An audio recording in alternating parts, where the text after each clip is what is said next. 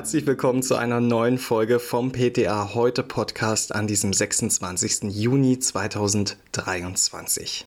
Ja, der Juni ist schon wieder fast vorbei. Ich bin Benedikt Richter und ich habe mich wieder auf die Suche begeben nach Themen, die uns in der letzten Woche so beschäftigt haben. Seid gespannt, worum es heute geht. Hier ist jetzt aber die Auflösung. Kritischer Blick auf neues Migränemittel Lasmiditan. Trulicity Direktbestellungen vorübergehend ausgesetzt. Dann kümmern wir uns um die Frage, welche Arzneimittel das Durstgefühl beeinflussen und Biologika-Zubereitung Austauschkriterien festgelegt. Hast du denn genug getrunken? Diesen Satz, den hören viele Menschen, wenn sie sagen, ich habe Kopfschmerzen. Vor allem in der warmen Jahreszeit kann so ein Flüssigkeitsmangel durchaus die Ursache für Kopfschmerzen sein. Bei einer Migräne ist es leider nicht ganz so einfach.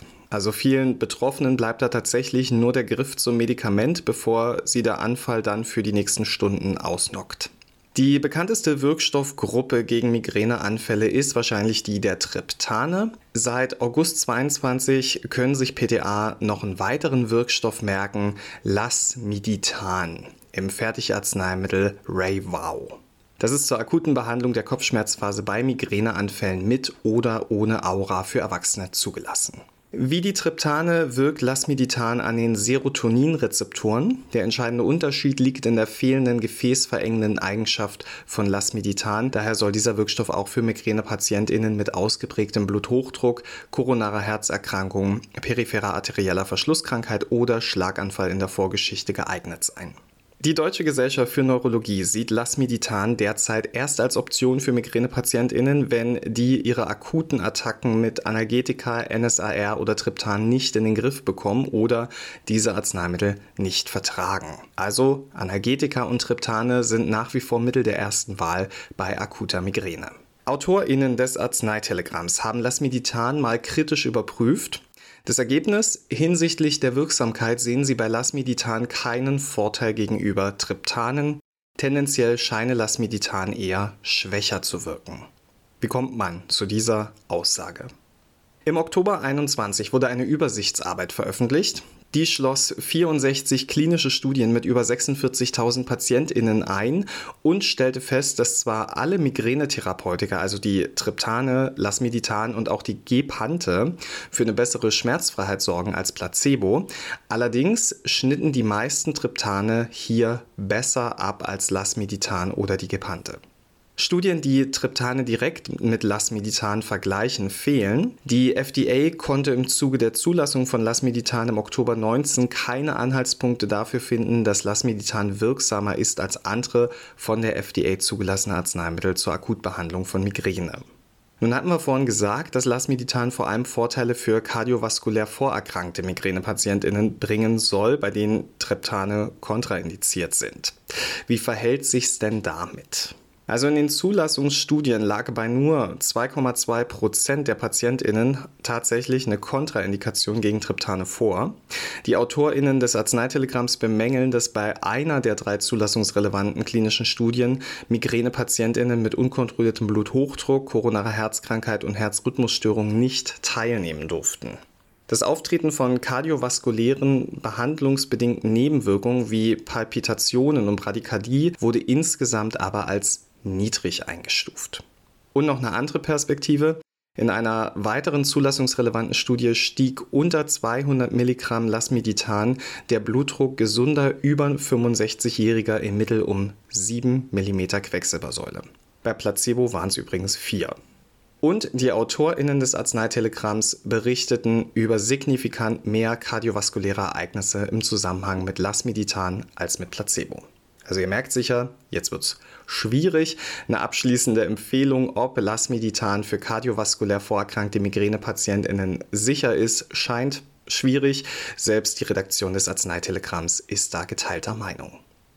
Aber wisst ihr, wo wir nicht geteilter Meinung sind? Bei Lieferengpässen und bei Kontingentierung. Die finden wir alle doof, oder?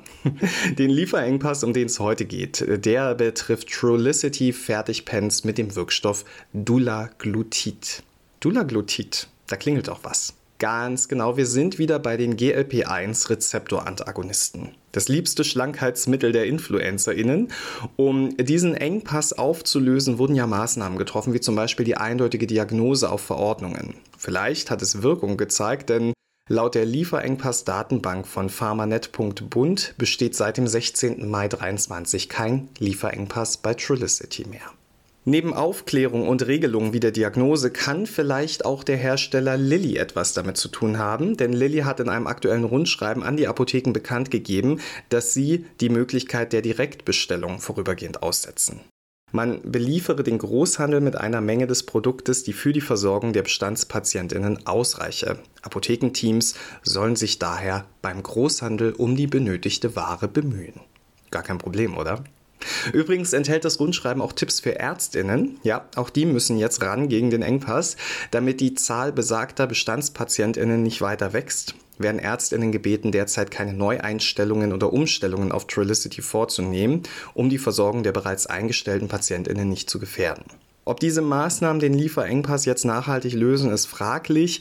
Nicht mal Lilly selbst traut sich Aussagen dazu zu treffen. Drücken wir mal den betroffenen Patientinnen die Daumen, dass es irgendwann wieder eine normale Situation gibt, ohne dass sich die Apotheke um die Ware bemühen muss. Ich liebe diesen Ausdruck ja. Man bemüht sich ja sonst nicht. Ich bin heute schon wieder ganz schön gemein. Stelle ich so fest, ist ja eigentlich nur ein Satz, der so dahingesagt wurde. Aber mal ganz ehrlich, im Sommer ist meine Fähigkeit zur Entspanntheit sehr eingeschränkt. Man möge mir da verzeihen. Gestern war auch so einer dieser Tage, an dem ich mich richtig schlecht gefühlt habe, an dem ich richtig schlecht drauf war. Ich habe geschwitzt in dieser unfassbaren Wärme und Durst hatte ich auch noch die ganze Zeit. Ihr seht, ich bin richtig schlecht drauf bei Hitze. Aber genug von mir, ich bin ja nicht der Einzige mit Durstgefühl, denn es gibt auch Personen, die aufgrund ihrer Medikamente ein erhöhtes Durstgefühl haben. Welche sind das? Also da hätten wir zum Beispiel die Neuroleptika, vor allem atypische wie Clozapin und Risperidon. Dann sind da noch die ACE-Hämmer in hohen Dosen, Satane, selektive Serotonin-Wiederaufnahmehämmer, die SSRI, Carbamazepin und Parkinson-Mittel. Und wenn es euch aufgefallen ist, es sind ziemlich gängige Arzneimittelgruppen. Also im Rahmen des Hitzeschutzes kommt Apotheken da eine wichtige Bedeutung bei der Beratung zu. Wichtige Risikofaktoren für Hitze, schlagassoziierte Todesfälle und Morbidität sind Elektrolytstörungen, Hypovolemie, also ein Volumenmangel und Dehydratation. Und dazu fällt euch sicher gleich die Gruppe der Diuretika ein. Elektrolytstörungen können prinzipiell unter allen Diuretika auftreten. Allgemein verstärken sie die Neigung zur Hypovolemie in Kombination mit SSRI auch die Tendenz zur Hyponatriämie. Schon ein geringer Flüssigkeitsmangel kann Symptome wie Müdigkeit oder Verwirrtheit verursachen. Als Folge der Verdingung des Blutes kann es zu Thrombosen und Embolien kommen. Ein Flüssigkeitsmangel kann von heute auf morgen zu einem akuten Nierenversagen führen, insbesondere dann, wenn die Nieren durch Co-Medikation von NSRR und ACE-Hämmern schon belastet sind. Und die gleichzeitige Medikation von Antihypertensiva und Vasodilatatoren, also Calciumantagonisten und Nitrate, die kann zu Blutdruckabfall, kurzzeitigem Verlust des Bewusstseins bis hin zu Kreislaufkollaps mit Sturzgefahr führen. Bei PatientInnen, die Diuretika einnehmen, sollten Blutdruck, Gewicht und Urin regelmäßig überwacht und auf Zeichen von Austrocknung geachtet werden. Im Zweifelsfall sollte Flüssigkeit substituiert werden. Elektrolyte und Nierenfunktionen, vor allem Serumspiegel von Natrium und Kalium, sollten regelmäßig kontrolliert werden. Gegebenenfalls sollte die Diuretikadosis nach ärztlicher Anordnung vorübergehend reduziert oder ganz ausgesetzt werden. Und auch die PatientInnen, die Anticholinergika einnehmen, sollten wir im Blick behalten. Im letzten Thema für heute geht es um die Biologika, also biotechnologisch hergestellte Arzneimittel. Die sind teuer und daher will der Gesetzgeber den Krankenkassen zu Einsparungen verhelfen. Ähnlich wie bei Generika sollen statt teurer Originale möglichst kostengünstige Biosimilars zum Einsatz kommen. Die Weichen dafür wurden 2019 mit dem GSAV gestellt. Das ist das Gesetz für mehr Sicherheit in der Arzneimittelversorgung. Damals musste der gemeinsame Bundesausschuss in seiner Arzneimittelrichtlinie Hinweise zur Austauschbarkeit von biologischen Referenzarzneimitteln verankern. Für Ärzte sollte das noch 2020 geschehen, für Apotheken bis August 2022. Aus der Industrie und aus den Reihen der Apothekerschaft gab es damals massive Widerworte gegen diese Regelung der wirtschaftlichen Verordnung. Seit vergangener Woche gilt, für die Herstellung von parenteralen Zubereitungen mit biotechnologisch hergestellten Arzneimitteln sollen Apotheken künftig wirkstoffbezogen ein preisgünstiges Produkt auswählen. Gibt es einen Rabattvertrag mit der Kasse, gilt die Wirtschaftlichkeit als sichergestellt und ein weiterer Kostenvergleich ist nicht notwendig. Wesentliche Voraussetzung für den Austausch ist, dass das verordnete mit dem von der Apotheke verarbeiteten Fertigarzneimittel mindestens in den Applikationsarten übereinstimmt. Zudem muss das genutzte Arzneimittel mindestens für die Anwendungsgebiete des verordneten Fertigarzneimittels zugelassen sein.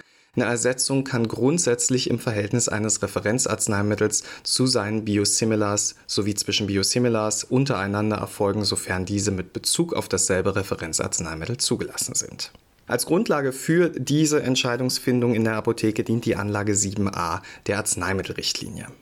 Wie auch bei anderen Arzneimitteln können Ärztinnen einen Austausch ausschließen und auch die Apotheke kann unter Würdigung Patienten individueller Aspekte von einer Ersetzung absehen. Das wäre beispielsweise bei entsprechender Kenntnis der Apotheke von in der Vergangenheit aufgetretenen Nebenwirkungen, Unverträglichkeiten oder Allergien des Versicherten denkbar, sagt der GBA. Die Pharmaverbände sind nicht begeistert und warnen, die Politik dürfe im Biologika-Bereich nicht dieselben Fehler machen wie bei Generika. Es gebe bereits einen funktionierenden Wettbewerb in diesem Marktsegment.